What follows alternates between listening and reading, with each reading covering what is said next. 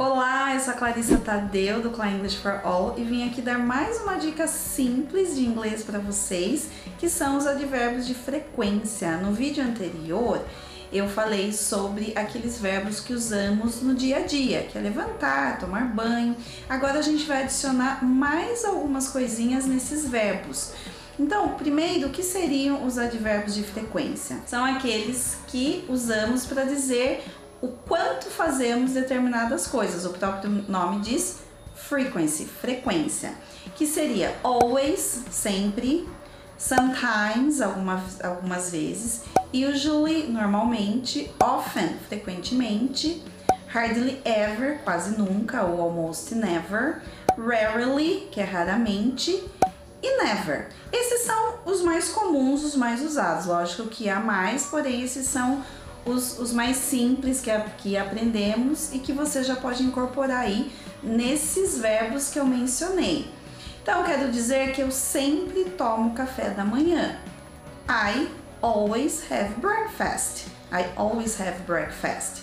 O always ficou onde? Ficou no meio entre a pessoa e o verbo. Então, uma outra dica é que o advérbio de frequência fica sempre no meio e forma um sandwich. Então, sempre entre a pessoa e o verbo, se não for o verbo to be, mas já explico a questão do verbo to be.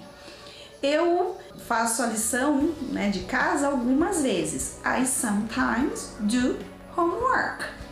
Eu normalmente assisto TV.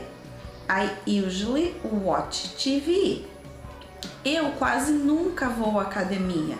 I hardly ever go to the gym. Ou eu posso dizer I almost never go to the gym. Eu nunca assisto TV. I never watch TV. Então, viram que todas as frases que eu citei aqui, o advérbio sempre está no meio.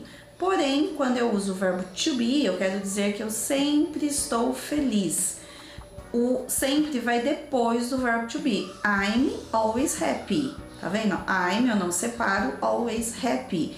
Ele sempre está cansado ou ele está algumas vezes cansado. He's sometimes tired. Então a gente sempre tem que lembrar dessa ordem do advérbio de frequência.